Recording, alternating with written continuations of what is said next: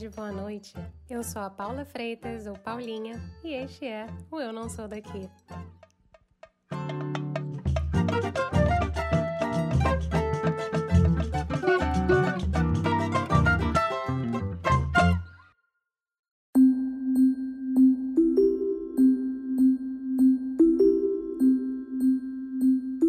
Promover diversidade nas redes sociais numa época em que os algoritmos não ajudam.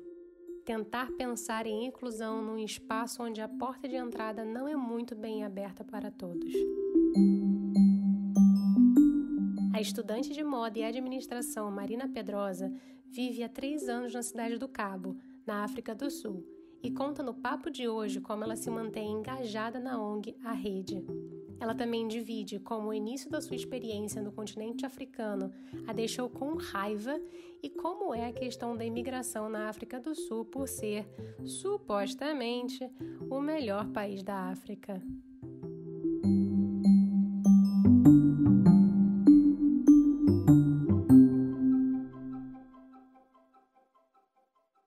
Vou pedir para você começar do começo, então, para você se apresentar. Quem é Marina por Marina nessa vida louca? Então, é, nossa, é uma pergunta muito difícil. Vou tentar falar de uma forma mais fácil. Eu tenho 22 anos, eu tô morando na África do Sul já há quase três anos sozinha. Eu já morei na Itália, na Inglaterra, na China, no Nordeste, é, no Brasil, no Sudeste. E eu hoje em dia eu estou estudando moda, moda e administração de empresa. Mas antes de vir para a África do Sul, eu estava estudando arte design em Londres. E foi onde eu reparei que não estava combinando muito a minha vida ali. E não, eu não conseguia enxergar para onde ia, né? Porque todo mundo estuda arte na Europa, né? E Milão, Paris e Londres agora, uma das grandes capitais na moda, só que eu sou uma pessoa que eu gosto muito de falar sobre questões políticas, sobre ativismo, sobre terceiro setor, ou seja, ONG. É, minha família tem ONG, a rede no Instagram. E eu sempre levei isso pra moda. Só que não é uma coisa tão fácil assim quanto a gente imagina de combinar essas coisas. Não de uma, uma forma com coerência. É, é muito, muito complexa a conversa. Mas aí eu sempre tive, desde os meus sete anos, eu sempre quis morar na África do Sul. Eu sempre, uma vez eu vi uma propaganda da CVC, eu vi Cidade do Cabo. Ih, gente, fez uma propaganda de graça. eu vi a Cidade do Cabo e falei, gente, um dia eu vou morar lá. E aí eu tava lá em Londres e falei, a única oportunidade que eu tenho de morar na África vai ser agora, porque depois que eu me formar, eu não vou ter coragem de largar tudo e ir para outro continente sozinha. Aí eu vim pra cá. Só que já no meu segundo ano estudando aqui, eu já sabia que moda não seria minha praia. Que eu realmente gosto de conversar com pessoas. Eu não gosto muito de lugares que me, me prendem, porque acaba que eu ficava no conceito da moda, queria conversar, queria fazer conceito, conceito, conceito. Quando ia pra roupa, eu odiava. Eu só gostava do processo criativo, mas não gostava da indústria. E aí eu comecei a ler Loureiro, que ela é editora da revista Pré-Histórica, vi uns vídeos meus no Instagram. Eu na pandemia eu tava fazendo muitos vídeos, porque eu fiquei sozinha, eu fiz, eu não fui pro Brasil. A embaixada do, do Brasil aqui falou pra a gente se inscrever para conseguir entrar em voos. E eu bati o pé e falei: "Ah, eu vou fazer isso sozinha. Eu preciso passar por essa pandemia sozinha, eu preciso estar aqui. Porque a minha casa é aqui, eu vou ficar aqui". E fiquei. Só que o meu apartamento era muito pequeno. É. Hoje em dia eu tô no, em outro apartamento, mas na época era, era, tipo 15 metros quadrados, era o tamanho do apartamento que eu tava morando, numa pandemia. E na África do Sul não vendia nem álcool, nem cigarro, não podia andar de carro, não podia fazer nada. Totalmente diferente do Brasil. Era lockdown de verdade, de gente grande. De gente grande. De gente grande, não era brincadeira, assim, não existia aberturas até direitos humanos foram estavam começando a ser questionados aqui, porque o exército estava na rua, estava entrando nas favelas aqui que chama township, estava metendo porrada nas pessoas que estavam fora de casa, então o negócio estava muito sério. Eu estava muito preocupada do, do lado mais civil da coisa, né? Mas eu resolvi ficar. E aí eu pensei, cara, eu vou ficar sozinha, mas eu não vou ficar na bed, eu vou procurar coisas pra me entreter. E eu fui, fui descobrir várias coisas, comecei a fazer yoga, comecei a cozinhar, que era uma coisa que eu não fazia antes. Tentei fazer vinho em casa porque não vendia álcool. Gente, você tentou fazer vinho? Comprei uva e falei, não, eu vou tentar fazer um vinho. Até o dia que eu fui entrar no Google e descobri que mais de 30 pessoas na África do Sul tinham morrido porque tentaram fazer vodka em casa. Cara. Eu falei, gente, que horror. É, não consegui fazer o vinho, só infestei meu apartamento de mosca, porque eu tenho que deixar as uvas, né, paradas. Imagina a cena. E aí chegou uma, uma, uma hora que eu falei, gente, eu não tenho nada pra fazer. Como eu já estava num processo de não fazer, não trabalhar com moda mais, não me interessava mais, eu falei, eu pensei comigo mesma, eu preciso, nesse momento, então, me encontrar. E eu sempre gostei de arte, mas sempre também teve esse meu lado político muito forte. E aí eu comecei a gravar vídeos aleatórios com música, com meu rosto, sem meu rosto, falando sobre coisas, desenhando, fotografia. E ela me descobriu ali. Ela mandou mensagem falou assim: Marina, eu sempre tive uma ideia de ter uma revista. Só que hoje em dia esse conceito de revista tá acabando. Mas eu quero. E eu quero fazer uma revista nos stories. Eu descobri que não existe ainda. E aí você é designer, então você vai conseguir criar a identidade visual e fazer isso acontecer. E deu certo. Já tem menos de um ano o projeto né? Começou na pandemia. A gente tá, teve várias capas bombadas. A última foi a Astrid, né? Do GNT. Que também é uma pessoa muito importante no movimento, tanto feminista, luta e, e antifascista. É uma mulher, assim, extremamente interessante. E outras, e outras pessoas. Teve a Monja também, Monja Cohen. Então, assim, foi muito legal. Acaba que toda a minha criatividade eu explorei na, na pandemia. E aí chega uma hora que você não tá viajando, você não tá fazendo nada e você vai perdendo a sua criatividade. E aí eu tava falando pra Leila, eu falei, cara, tá, eu tô chegando numa fase já que eu não tô tendo criatividade, assim. Por isso que a qualidade tá diminuindo. Então eu tava ficando muito triste, porque eu não conseguia explorar mais, porque eu não tava vendo coisas, eu não tava sendo exposta às coisas, então eu não tava tendo ideia mais. Uhum. E aí um dia é, é, a própria Leila me falou do Clubhouse. Ela falou assim, cara, por que você não entra? Vai ver lá qual é e ver também se tem como a gente colocar a revista lá e, e vamos tentar as coisas, né? E aí eu, eu baixei. Fiz parte, né, no primeiro pitch no, no Clubhouse, organizando. E aconteceu de uma forma na minha primeira semana também, porque a primeira pessoa que eu tive contato no Clubhouse foi a Nana. E aí daí a gente começou o contato sobre, né, como fazer o Clubhouse ter mais diversidade no Brasil, como fazer as pessoas que não têm voz ter voz, porque acaba que as pessoas estavam é, falando, né? No começo, o Clubhouse no Brasil tava muito marketing, pessoas de São Paulo, você não ouvia sotaque, você. As mesmas pessoas tendo voz. Só que, ao mesmo tempo, e isso acontece com todas as redes sociais, obviamente, é, a gente fala sobre a questão de não ter para iPhone, né? Então, o que, que eu tive que fazer? Eu tive que pensar de uma forma muito séria como, de fato, trazer o conteúdo, mas ao mesmo tempo uma abordagem racializada e todas as vertentes possíveis lá dentro, né? Pra gente ter um contato. E aí eu fui atrás, eu fiquei muito próxima da Flávia Diniz, do, do Quilombo PCD, e o Marcelo também. Aí o desupério que LGBTQI+, né? E me aproximou de pessoas que eu sempre fui fã. Hoje em dia eu tenho contato com a Aniele, que é irmã da Marielle, que pra mim é uma, uma pessoa muito importante. E o pitch, como eu tava falando, aconteceu de uma forma extremamente orgânica. Eu conversando com a Nana sobre Clubhouse numa sala e o founder do PicPay, o Diogo, me ouviu e mandou uma DM e falou: me explica como que a gente faz alguma coisa lá dentro. Eu falei, eu não sei como eu vou te explicar, porque eu também não sei. Mas eu posso fazer. E se você tivesse que explicar assim para alguém que nunca entrou no Clubhouse, como que funcionaria assim entrar? Ontem eu tive essa conversa, na verdade, então tá uma coisa muito fresca na minha cabeça. O Clubhouse, ele é uma rede social de áudio, mas é uma rede social de conteúdo. Então, você tem a sua foto de perfil, você consegue ligar o seu Instagram, linkar né, o Instagram, então as pessoas vão saber e, e vão ver seus seguidores lá. Mas ele ainda não está sendo visto como uma rede social de números, né? Então não tem like, não tem compartilhar. Ainda não existe a possibilidade de você compartilhar o seu room que está acontecendo para alguém lá ver. Então realmente é sobre consistência, porque quanto mais você usa, mais benefício você, você ganha. Então, assim, por enquanto você ainda precisa de convite para entrar. Mas quanto mais você usa aquele aplicativo, mais convites você tem para convidar outras pessoas.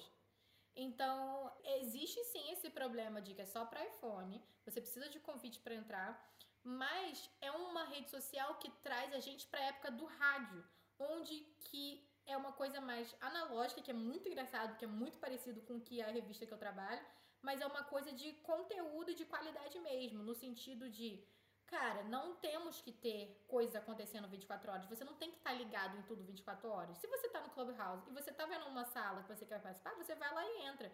Mas você não tem aquela loucura de criar um evento e aí você fica mandando para 400 pessoas. Não, você realmente vai ter que caçar ali no feed, ainda não tem é, a ferramenta de procurar. Então, basicamente, o Clubhouse é o quê?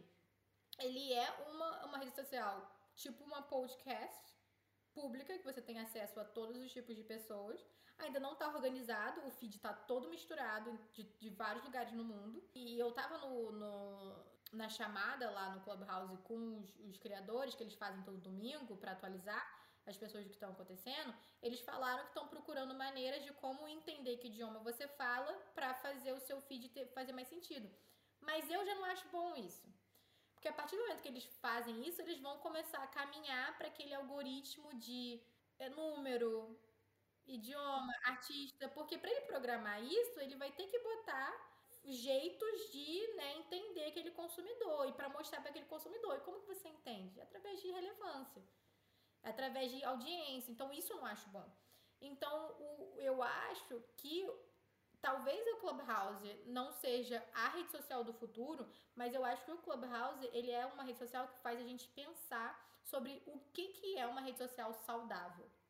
Tem a parte negativa, que realmente não tem muita acessibilidade, por exemplo, para as pessoas surdas, mas ao mesmo tempo eu gostaria de trazer as pessoas para pensar um pouco que o Instagram e o Facebook eles oferecem muitas ferramentas para fazer de ser mais acessível. As pessoas usam? Não. As pessoas não usam. Então eu acho que isso também não seja uma crítica para vilanizar né, o Clubhouse, porque as pessoas não estão usando o que o Instagram dá ali, né? Você pode descrever suas fotos, você pode botar legenda no seu IGTV, você pode fazer muita coisa nos seus stories e as pessoas não fazem. Mas ao mesmo tempo, o Clubhouse ele tá na, na fase, fase beta, ou seja, não abriu para todo mundo, não tem para Android, então ainda tá bem devagar as coisas. Eu acho que é uma, é uma rede social que eu acredito que todo mundo que tem a oportunidade deveria entrar, porque no momento de pandemia, para os negócios é incrível. Eu tive oportunidades na, na, área de arte e design que eu não teria em muitos anos.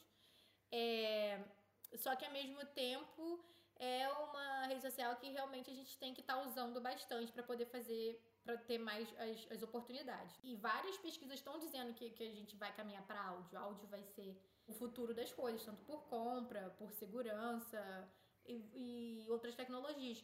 Então, acaba que a gente, o Clubhouse ele mostra que para a gente evoluir, a gente tem que regredir. Então, a gente está evoluindo, mas a gente está voltando para a coisa orgânica de ser. E isso vai impactar em tudo. Impactar no cansaço do trabalhador que fala que está cansado de criar conteúdo. O influencer que é escravo do algoritmo do Instagram, que você não fala sobre o que é relevante todo dia, né? o, o post não vai pro feed. E, e isso é exatamente a mesma coisa que acontece numa revista que acontece no jornal, que o pessoal. Tá... E aí na pandemia o povo mostrou, porque os jornalistas estavam em casa e estavam saturados de estar tá falando sobre tudo ao mesmo tempo, criando mil conteúdos. E a gente não tem necessidade de estar tá ligado 24 horas, a gente não tem necessidade de estar tá participando de um algoritmo que é muito babaca. E especialmente, por exemplo, eu tendo ONG, né? E eu espero que as pessoas que ouçam isso vá seguir a ONG, a rede no Instagram. Pra gente, por exemplo, o Instagram ajuda, assim, bizarramente na, na pandemia. 90% das doações vieram do Instagram. E se não tivesse Instagram, eu não sei, não sei qual seria o futuro das 650 famílias. Mas ao mesmo tempo, as pessoas não têm interesse em, em conteúdo de ONG. Não é interessante. As pessoas seguem um sorteio e dão follow depois. Por quê? Porque as pessoas querem ver outras coisas que interessam e não tem muito interesse em ver pobreza, talvez, ou, ou coisas sérias, talvez. Ações sociais, né? Não sei. Exatamente. Então, a gente não entrega o conteúdo que o Instagram quer entregar. É, e aí você entra em várias questões, né? Você entra na questão de prioridade de cor que eles têm e eles não admitem, né? E aí os algoritmos filtram de maneiras estranhas, duvidosas, inclusive. É, eu tenho amigos que escreveram sobre isso, sobre dizer como a inteligência artificial é racista. E é, teve toda essa questão nos Estados Unidos de realmente ir para a justiça para analisar isso. E isso eu vejo de uma maneira muito complexa. Quando a gente foi conversar sobre isso com eles, quando eles estavam escrevendo, eu falei, gente, isso é tão difícil, porque, ok, eles vão dar os números lá para vocês analisarem se, isso, se a inteligência foi criada. Só que, cara, o algoritmo ele também trabalha de do, dois lados, o que foi criado e o que está sendo consumido. Uhum. Então, assim, se a pessoa não tá afim de seguir pessoas negras, a inteligência artificial, na verdade, ela tá dando o que aquela pessoa tá curtindo. Porque a inteligência artificial é, foi criada por, por pessoas brancas do, do mundo tech dos Estados Unidos, que são os donos do Clubhouse. Então, assim, é uma coisa extremamente complexa. Então, o Clubhouse vem e me dá um mar de opções. Posso te dizer que mudou muita coisa? Não mudou. Porque o que, que acontece? Mesmo no Clubhouse, mesmo com tudo isso que eu tô te contando, eu fico muito impressionada como as pessoas têm muita dificuldade de ver no Brasil o trabalho de ONG como algo sério. As pessoas se emocionam muito mais fácil com uma história triste de uma pessoa do que de uma organização que ajuda 150, 150 famílias, mais de 600 pessoas por mês. Eu ia te perguntar isso, como é que você está fazendo, você estando aí na África do Sul e tendo a ONG no Brasil, como é que você faz para trabalhar meio que nessa ponte virtual? Então, o que, que eu faço? Eu faço eu faço a questão mais de articulação e marketing, né? Quem toca, toca mesmo o trabalho é minha mãe. E, mas a minha mãe mora na China. Então ela também não está no Brasil. Só que aí tem uma equipe de quatro pessoas no Brasil, mais um cara que é assim, fundamental, o nome dele é Mauro, ele toca o trabalho lá. Só que o como que eu faço é o seguinte. A, a, a, rede ela já construiu a sua audiência, né? Que realmente tá ali acompanhando e ajudando. Então, todo mês a gente bate 150 cestas básicas para ajudar as 150 famílias.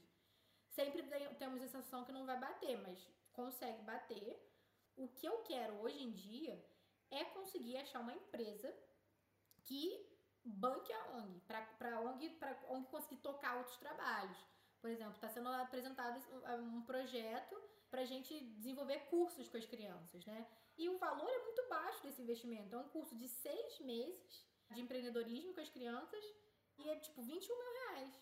Para uma empresa, isso é nada. Só que assim, eu ainda não consegui isso. Então, o que eu tô focando hoje em dia, o meu trabalho é eles ficam tocando lá para bater 150 cestas e eu fico tentando achar meios de construir uma ponte com alguma empresa séria que entenda os valores, porque ao mesmo tempo a rede não é aquela, aquela ONG que ele que você vai poder entrar na casa de alguém e ver. A gente não romantiza a pobreza e isso é uma coisa que não deixa a gente fazer muitas parcerias, porque as pessoas no fim do dia são muito egoístas e querem, né, ser o salvador da situação. E aí, por exemplo, já, já perdemos várias oportunidades com televisão porque a gente não deu as imagens que eles queriam. Como assim? Eles querem entrar e mostrar pobreza na casa das famílias, gravar a cara dos outros. E, poxa, a, a vez que eu ouvi isso foi uma, uma, foi uma das coisas que eu acho que eu nunca mais vou esquecer na minha vida, que o cara falou. Não sei se você sabe, mas, pra, mas TV é imagem. Só que é imagem de quê? Da cozinha sem comida, da tristeza dos outros, das crianças, sabe? É uma coisa assim.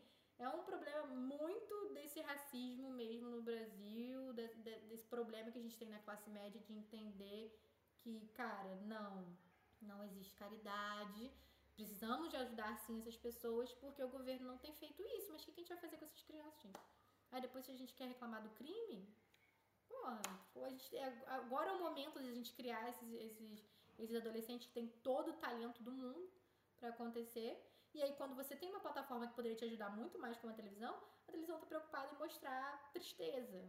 Isso é uma coisa que é combinada com as mães. Nunca vamos mostrar nada que possa humilhar elas de alguma forma. Elas não é isso que a gente a gente tem um trabalho muito muito importante de construir a autoestima das famílias. Então a autoestima deles já melhoraram muito, ou seja, eles já sabem que não, você não vai me gravar porque eu sou uma, uma criança que você acha que é carente, ou sei lá, eu tenho mãe, tenho pai, tenho casa, e você não vai me tirar foto de mim.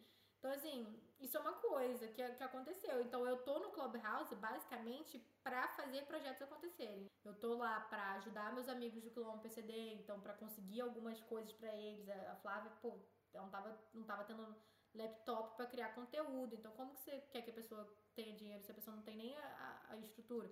Aí, amém, que no, no meu aniversário, a Carol, que é uma mulher, assim, muito legal, lá, acho que de Campina Grande, que ela é, eu esqueci, ela é designer também, mandou um MacBook para ela, mandou um iPad para uma das participantes do pitch lá que a gente fez. E aí, no meu aniversário, a gente conseguiu dois mil reais, dois mil reais um pouquinho, em três horas, quatro horas. E o Tico Santa Cruz me ajudou nisso, cantando lá. E a gente dividiu, deu mil reais pra rede, mil reais pro Quilombo PCD.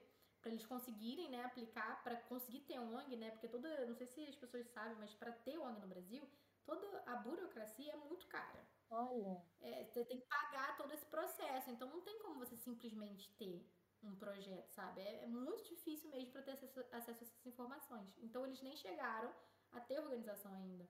Então é basicamente isso. Então, basicamente, hoje em dia no Clubhouse, os motivos que eu tô lá, sim, é pra, como todo mundo tá também.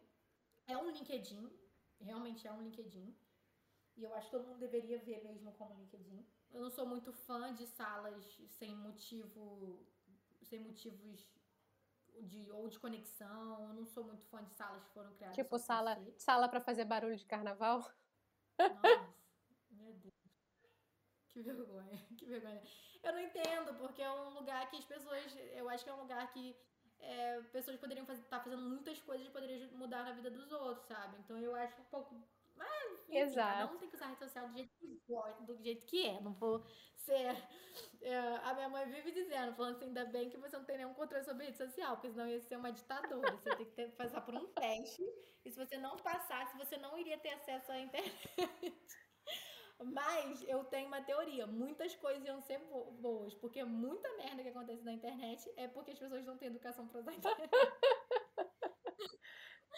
Então, é basicamente isso, assim, mais ou menos. Eu acho que eu contei bastante coisa que aconteceu. Pô, contou coisa dessa. Mas eu ia te perguntar ainda mais uma coisa que você não me contou. Você falou aí que você morou em um monte de lugar. Tua mãe mora na China, você mora na África do Sul como que você, desde Cotoquinha, você imaginava ir para a África do Sul? E como é que você se vê aí no seu auge dos seus 20 anos? Adaptação, toda essa, essa história que te levou até a África do Sul. Então, quando eu morei no Nordeste, né, foi no primeiro casamento da minha mãe, aí eu era pequena, mas foi o lugar que eu mais morei na minha vida. Eu não nasci no Nordeste, mas foi o lugar que eu mais morei. Eu morei por seis anos em Baturité, uma cidade de acho que 7 mil habitantes é, perto de Fortaleza. Eu tinha até sotaque de nordestino, muito engraçado. E aí eu fui embora, perdi tudo, voltei pro Rio. E aí a minha mãe casou pela segunda vez. E aí quando minha mãe casou pela segunda vez, com meu padrasto, o Rodrigo, ele é engenheiro de gás e óleo, engenheiro estrutural. Então ele, ele tava trabalhando num projeto que era vários lugares no mundo, de a, parte de estudar, até a parte de fazer. E aí o projeto começou na, sendo estudado na Itália, foi desenvolvido também é, em Roma, desenvolvido em Paris, e aí ele foi construído é, em Xangai, na China, para ser montado na Sibéria. Caraca! Então foi, foi. É, você vê como o capitalismo é uma coisa muito louca, né? O investimento de estudo na Europa é desenvolvido, né? A parte de mão de obra na China mas o Lego mesmo de botar as coisas juntos foi para acontecer na Sibéria. Eu acho que foi mais ou menos isso a história. Não sei se eu posso. Eu tô falando tudo certinho de, sobre isso, mas eu acho que é mais ou menos isso. Aí eu fiz o meu, Aí eu morei em Roma por uh, dois anos, um pouquinho, eu acho. E aí depois ele, meu padrasto teve que se mudar para Paris. Só que a gente não se mudou porque eu tava terminando na época o, a oitava série. Era muito importante eu não sair da escola. E eu não fui. A gente só ia final de semana pra lá. E que era muito perto, era uma hora de avião. Quando passou pra China, eu fui fazer o meu ensino médio na China. Só que na China, não, você não pode estudar com chinês. Existem várias escolas internacionais. Então, por exemplo, tem escola britânica, americana, portuguesa, alemã, francesa, tem tu, tudo lá. E aí eu estudei numa escola britânica, terminei lá, e aí eu fui fazer um curso de arte design em Londres. Ah, aí você foi chegando mais pra cá. É, então, porque acontece? Eu fui estudar em Londres porque era, como a minha escola ela era britânica, foi muito mais fácil o trâmite de eu ir para fora do Brasil do que eu voltar pro Brasil. Porque no Brasil eu ia ter que voltar de ano, ia ser uma, uma confusão. E aí eu só, fiquei, eu só morei em Londres por um ano. Aí eu transferi para cá, pra cidade do Cabo. Aí já, já tô aqui tem dois anos e meio. E como é que foi esse processo de adaptação aí? Quando você chegou aí, você já conhecia? Você falou que você namorava a África do Sul desde os sete anos? Então, eu, eu sempre soube da cidade do Cabo, mas eu sou uma pessoa que eu nunca faço muita pesquisa antes de me mudar para os lugares, não. Então, eu namorei, mas sempre namorei o lugar, mas nunca fui a fundo sobre as coisas, não. Então, quando eu me mudei, teve um choque ainda de eu fiquei quase duas semanas sem sair de casa. Porque eu, quando eu me mudei para um bairro que era totalmente diferente pela internet, o apartamento era totalmente diferente. Então, assim, eu fiquei bem tensa, assim, porque basicamente eu fui morar no centro, né? Então é igual o centro do Rio, é, é um caos. E tem outras partes legais. Hoje em dia eu moro numa parte muito melhor, perto da praia. E o choque cultural existiu também, né? Por causa.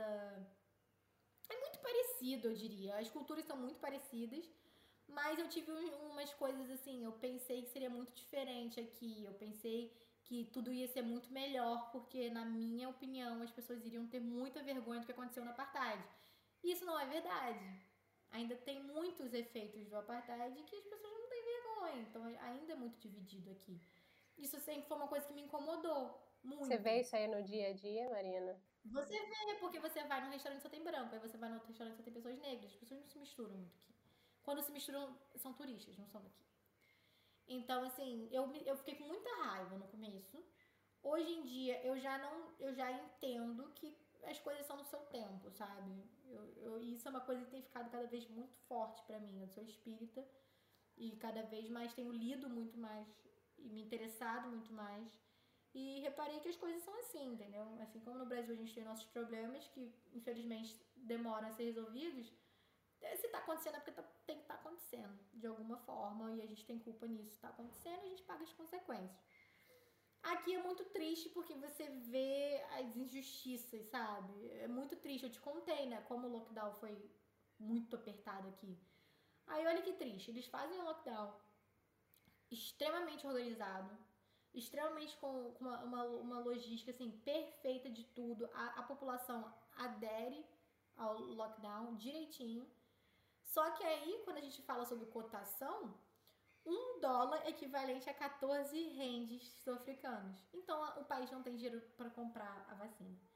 Aí, a Inglaterra, que não se comportou, que abriu a, a, as fronteiras lá, que deixou a galera viajar para Grécia, para Espanha, tava tudo barato. Foi, passou Covid para a Europa inteira mas ficar, foram para bons resorts porque estava tudo barato, tem acesso a, tem acesso à vacina. E aqui não tem, que é caro. E aí, três países africanos, eu acho que foi é, Angola, Congo, Botsuana, algum desses, e a África do Sul, se juntaram para botar dinheiro junto para comprar, mas sei lá, compraram 5 milhões de vacinas, um negócio assim. Então, assim, isso são essas coisas que me incomodam quando eu tô aqui, porque eu fico muito doída que como esse continente foi injustiçado e continua sendo injustiçado. A gente acha que é uma coisa que acabou na colonização, mas ainda existe.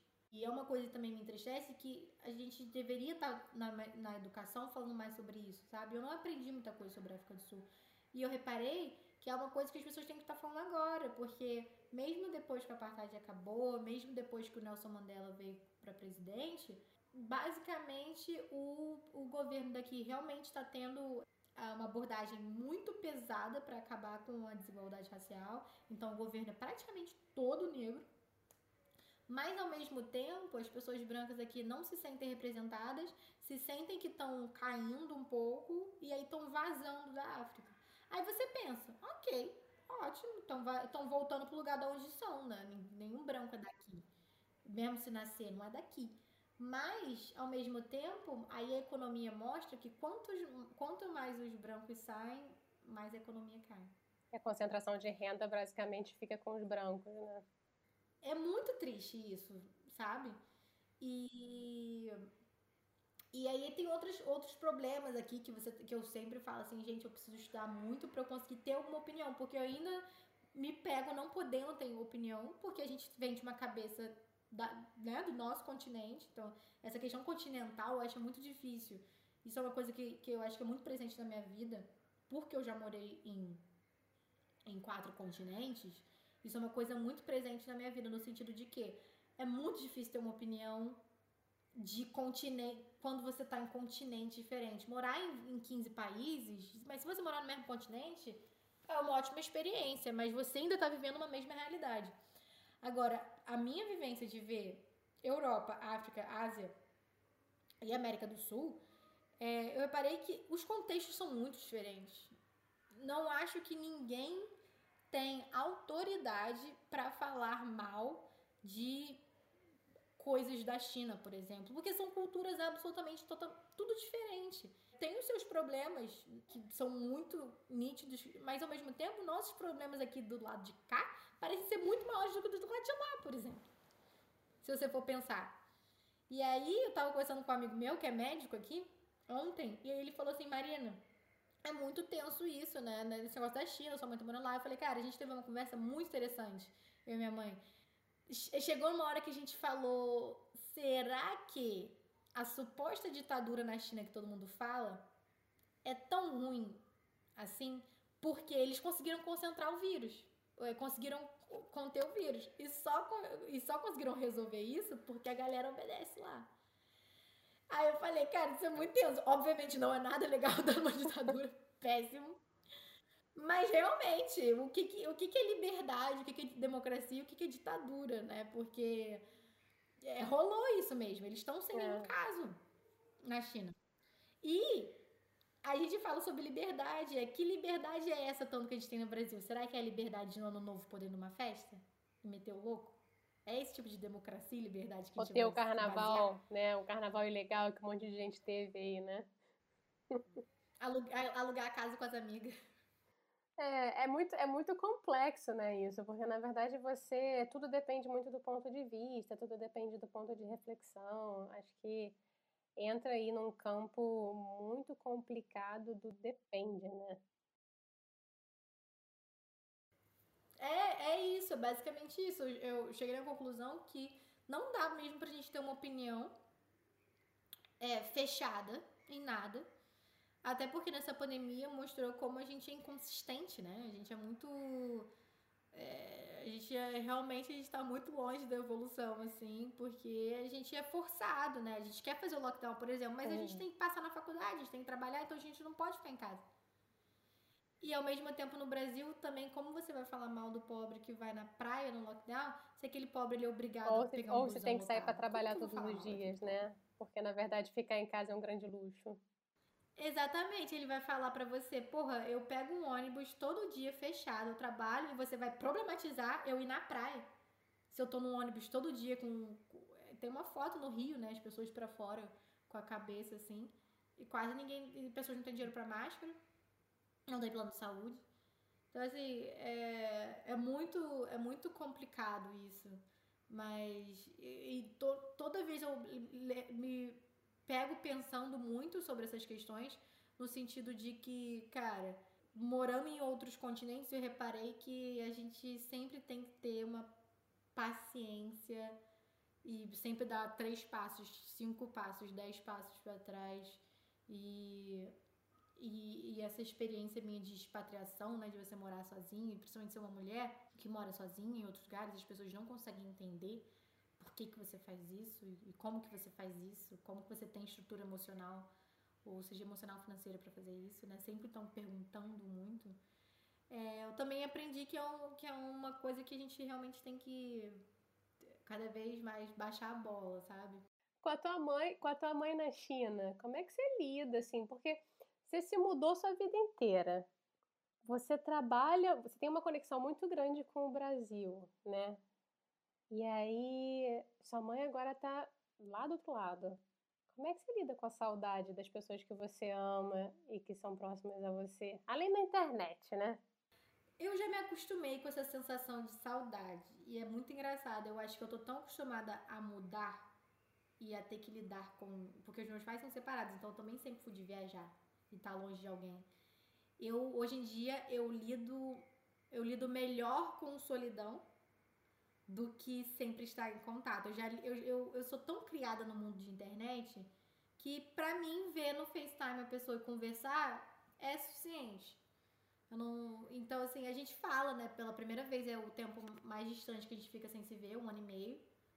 Só que eu acho que quando você constrói coisas no coletivo, por exemplo, fazer parte da ONG dela, supre de alguma forma isso, porque você está fazendo coisas tão importantes para a sobrevivência de tantas pessoas que essas coisas unificam os sentimentos e, e diminuem fronteiras.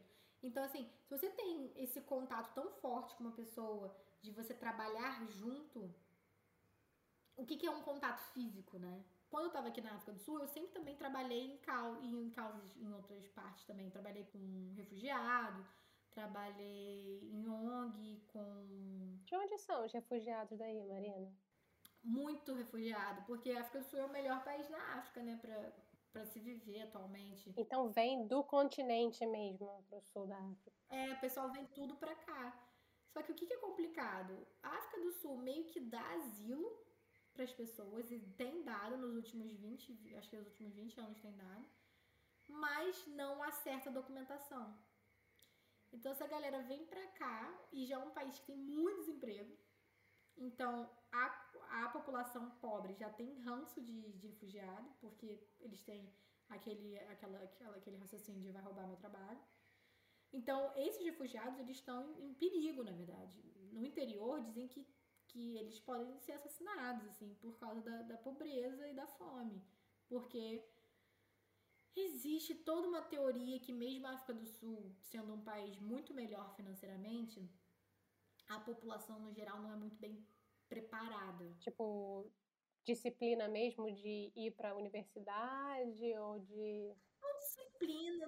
Dizem que existe uma falta de ambição. Eu não consigo entender isso, eu acho muito forte essa conclusão, mas esse é o pensamento que eu já ouvi bastante. Porque acontece? Países como a Nigéria, que é muito mais precário a situação que eles vivem, eles vão migram para cá, conseguem trabalho mais rápido. Então, as pessoas não sabem o que que rola. Cara, eu eu assim, eu não posso ter uma opinião muito formada porque eu acho que é uma coisa muito acadêmica essa conversa. Mas eu tenho a sensação porque é um país que teve o apartheid, que é uma coisa muito séria. Cara, isso deve mexer bastante com essa população de questão de tensão, de questão de autoestima, de, de tudo. Realmente não vai ser fácil, porque tem muito. O, o, o ar aqui o clima é tenso. É linda a cidade. A cultura é linda. Mas eu sempre falo para as pessoas, eu sempre, sempre, sempre tenho a sensação que qualquer momento vai ter uma guerra civil e os pretos e brancos vão se matar, enfim. Sempre é essa sensação que eu tenho, porque é um clima tenso. As pessoas não falam sobre apartheid, as pessoas não se misturam ainda, as pessoas se engolem. Se engolem, você definiria assim mesmo. É, eu vejo assim, eu vejo como os, os brancos, eles super se vitimizam, assim, eu acho, porque eles não estão recebendo os benefícios que eles estão recebendo do governo, mas o apartheid, os brancos receberam terras que não eram deles. Isso aconteceu há pouquíssimo tempo, ou seja, essas terras deveriam voltar para as pessoas que eram, porque é muito recente. Então, assim, não tem desculpa para estar tá acontecendo, tá acontecendo. E mesmo assim, e mesmo sendo um governo que não tem tanto benefício para a classe média branca, no geral, ele ainda, a realidade é que a maioria da galera que tem dinheiro aqui é branca. Então não mudou muita coisa. Você teve uma coisa teórica, né, só? Então, é uma parada muito, muito difícil. É, assim, eu diria que a África do Sul, ela bate igualzinho no Brasil dos problemas que é muito difícil analisar, porque são muitos fatores, é, e é muito grande é, são 11 idiomas oficiais, então assim, e cada idioma oficial ele tem a sua tribuzinha com, com a sua cultura, com as suas roupas. São várias questões. São várias questões. Então, para mim foi muito importante essa, essa vivência de na África do Sul. Eu eu diria que foi o lugar que eu acho que eu virei mulher mesmo, porque você vê a vida do jeito que, que ela é, que é, a, a vida é muito difícil, a história do mundo é muito cruel. Então não adianta a gente estar tá militando, militando na internet. Você às vezes precisa ir ver a parada mesmo, do jeito que é. E, e ver e ouvir quem tem que ouvir e dar voz para quem tem que dar voz.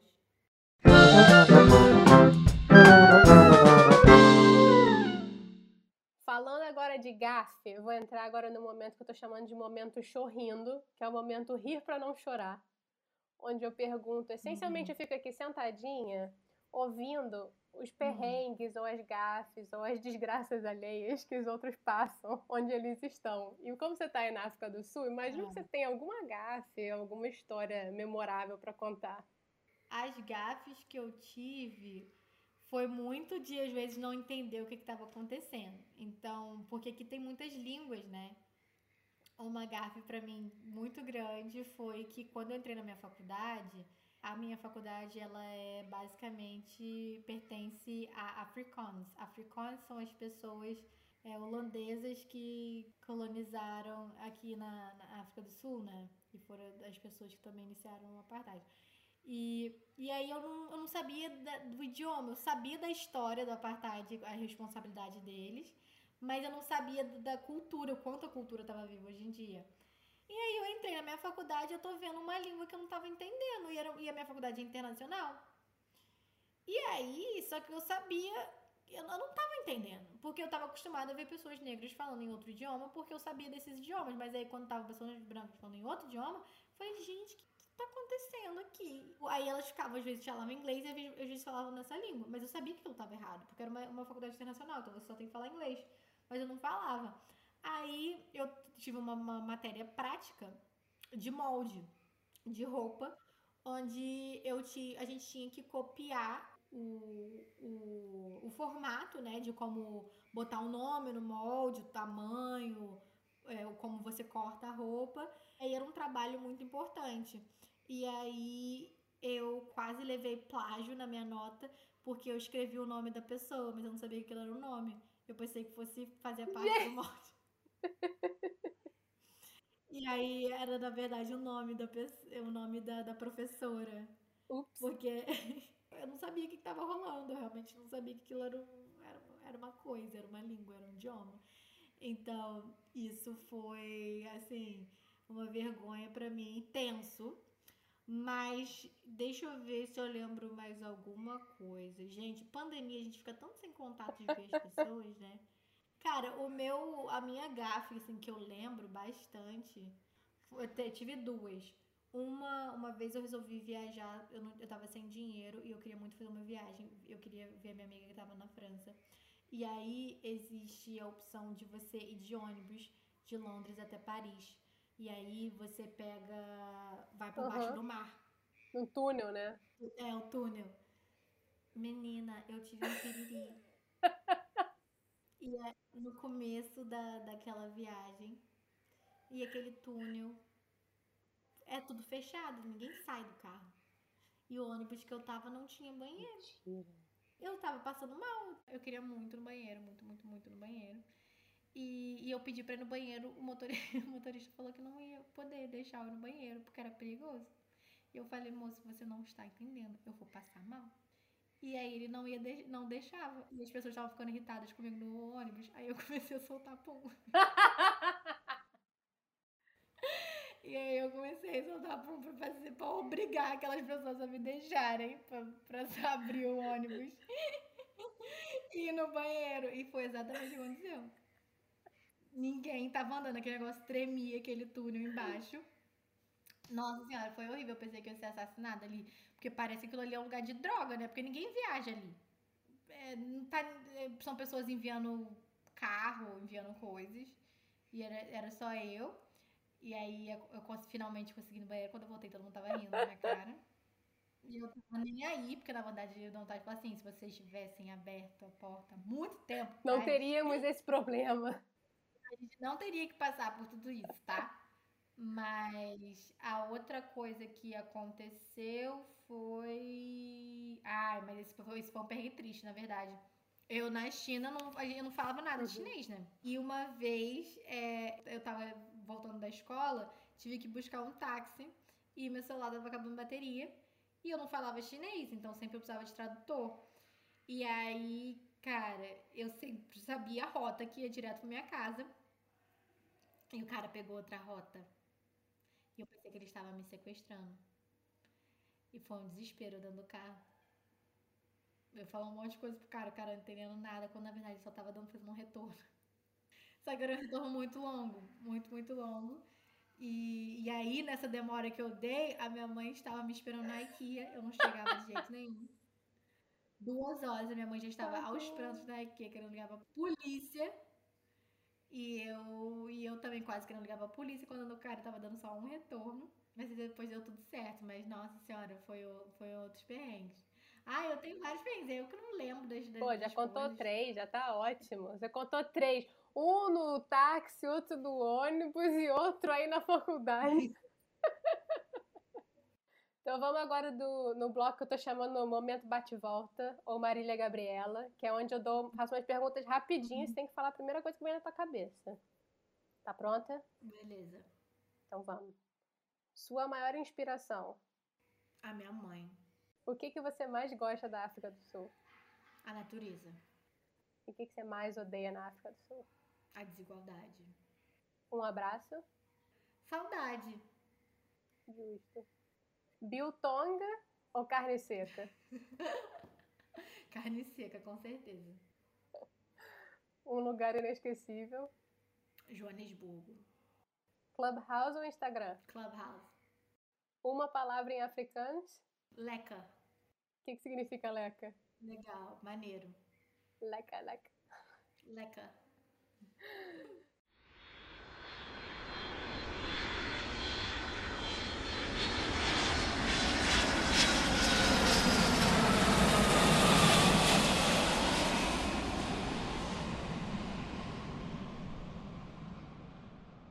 Pra terminar, então, vamos agora de modo avião, que é onde você dá dica aí, o que, que você tem lido, escutado, ouvido, sentido. O que, que você quiser aí, o que, que tem feito você feliz aí nos últimos tempos. Na África do Sul? Pode ser da África do Sul. Se for da África do Sul, ganha bônus, Marina.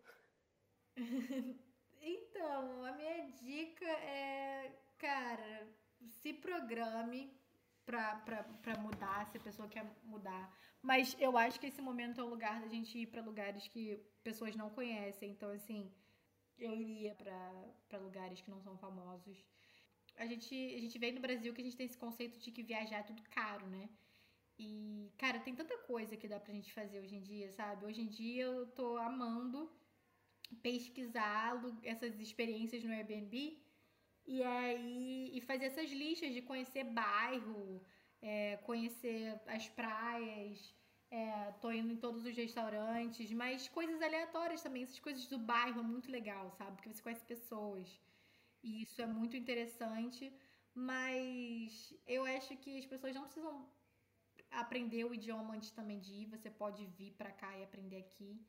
É, e fazer essas conexões e, e- e se, se mostrar vulnerável. Para quem mora fora, eu tava falando sobre isso no meu Instagram, se mostre vulnerável. Eu acho que a gente consegue construir muito mais coisas fora do Brasil quando a gente mostra.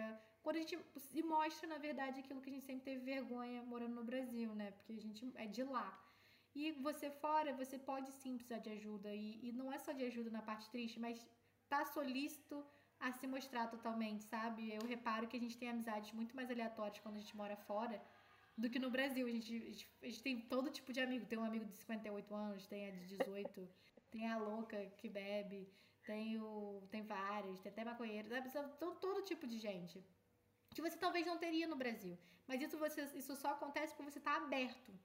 Então, eu acho que a primeira coisa que a gente tem que fazer antes de se programar financeiramente, antes, de aprender um idioma, antes de estudar sobre aquele país que a gente está indo, é esteja aberto a é, esquecer tudo que você, que você, as suas, as suas opiniões, o, o que é certo e o que é errado, quem é culpado, quem não é culpado. Só mantém seus valores, sabe? E aí você pode morar na África, você pode morar na China, você pode morar na Itália, você pode morar na Inglaterra, se você tiver os seus valores. Porque os seus valores não vão mudar, ele- eles podem expandir. E de resto, vai, vai viver as coisas. E a gente sendo brasileira, todo mundo tá muito aberto pra gente, é impressionante. É, antes de falar seu nome, quando você viajar, fala que você é brasileira. A experiência é totalmente diferente. Falo, invés de falar oi, eu sou Marina, falo oi, sou brasileira. Anos você tem? Oi, sou brasileira. Porque você sempre vai receber mais atenção. Ótimo, ótimo, ótimo. E aí, de, de livro ou série ou filme que você tem visto aí nos últimos tempos? Tem alguma coisa que, tem, que você tem visto? Cara, a última série que eu assisti foi Wild Country. Nossa, é bizarríssima, né? Foi a última série que eu assisti que me impactou. Muito boa. Por coincidência, ontem eu fiz uma lista de todos os filmes que eu quero assistir, porque aqui na África do Sul a gente tem load sharing. Ou seja, duas vezes por dia a gente fica sem eletricidade. Então é bom você sempre ter filme para assistir quando isso acontecer. E aí, os filmes que eu gravei para ver, é... eu não sei como que é em português, porque essa página era em inglês, mas chama Another Round, do Thomas Winterberg. Que é um filme que, que as pessoas estão falando que é muito bom, porque foi gravado pro, pro protagonista é, ter uma filha e essa filha parece que era filha do ator e a filha morreu na vida real mesmo e não pôde ter filha no filme. E eu não sei se é considerado filme, né? Mas é, da Netflix é o Ma Rainey's Black Button. Que é baseado numa, numa peça teatral, se eu não me engano, não é? É. Uhum. É muito. Eu gostei bastante. É bem intenso, assim. Você pode ter a sensação que você não entendeu o que estava rolando, mas eu acho que vale muito a pena é, voltar lá. É, é, realmente, tá todo mundo falando. É, aquela série fala muito sobre o que a gente estava conversando, de que é, quando a gente. Essa questão de julgamento e de vilanizar. É, é muito interessante você ver, ver isso na série. Que você termina com a raiva de umas pessoas e com frustração de outras pessoas, mas você vê que não tem como a gente se prender a isso, que as pessoas têm suas fases, né? Isso é, e aí você vê como isso a gente dá pra falar até ano que vem, que isso a gente pode até falar sobre isso em relação ao BBB, por exemplo. Não tem como odiar pessoas em BBB, porque a gente tem vários personagens, né, em 24 horas. Olha aí, você que gostava tudo do preto e do branco, tá aí vendo, a, tendo as, vendo as multifacetas de uma só pessoa. Pois é. Marina, e onde o pessoal pode te encontrar aí? Quais são os arrobas da vida que você quer Então, deixar aí pro pessoal te encontrar? Todos os meus arrobas em todas as redes sociais possíveis são Marina Ok. Então, mas eu basicamente hoje em dia eu só uso Insta- Instagram, Clubhouse e LinkedIn. E o, e o Instagram da, da ONG, se quiser O deixar Instagram também. da ONG é a rede, a.rede, e o Instagram da revista é Revista Pré-Histórica. Fantástico. Pré-Histórica, o story, o RI é com Y. Vocês acompanharem lá. E me Super. acompanha no Clubhouse também. em todas as salas. em todos os Não faço pitches. muita sala, não, mas, mas me segue. Quando, você, quando eu fizer, vocês recebem a notificação que eu fiz. Uma vez por mês. Marina, foi um prazer enorme mesmo falar com você, conhecer um pouco mais da sua história aí de vida. E muito obrigada mesmo, viu? Ah, eu que amei.